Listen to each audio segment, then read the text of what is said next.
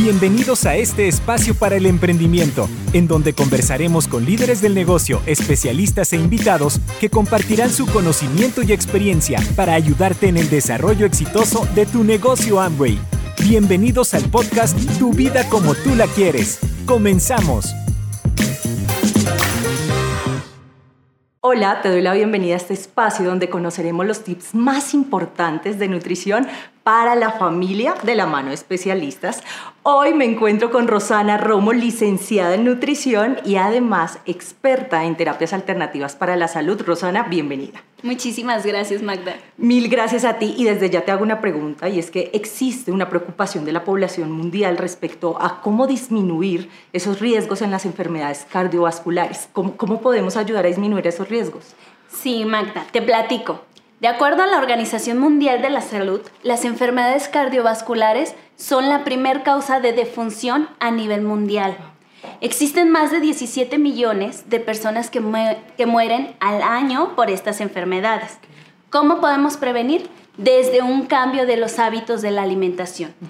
Incluir nutrientes esenciales, pero además eliminar el consumo de tabaco, del alcohol y sobre todo favoreciendo el ejercicio en nuestra actividad física. Ok, favoreciendo el ejercicio, pero mencionabas algo muy importante, los nutrientes necesarios. ¿Cuáles son? Los nutrientes esencial, esenciales y necesarios son precisamente los aceites omega 3 del tipo DHA y EPA.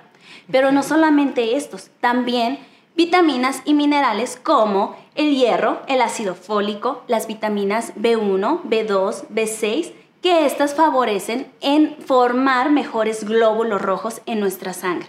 Pero además, la vitamina C, que ser un antioxidante, es también una vitamina que nos ayuda a formar el colágeno y la elastina para favorecer la flexibilidad de nuestras venas y arterias. Precisamente mucho se habla de los ácidos grasos omega 3. Cuéntanos qué son son aceites esenciales que nuestro cuerpo necesita para favorecer el bienestar de nuestro sistema cardiovascular y favorecer el desarrollo mental.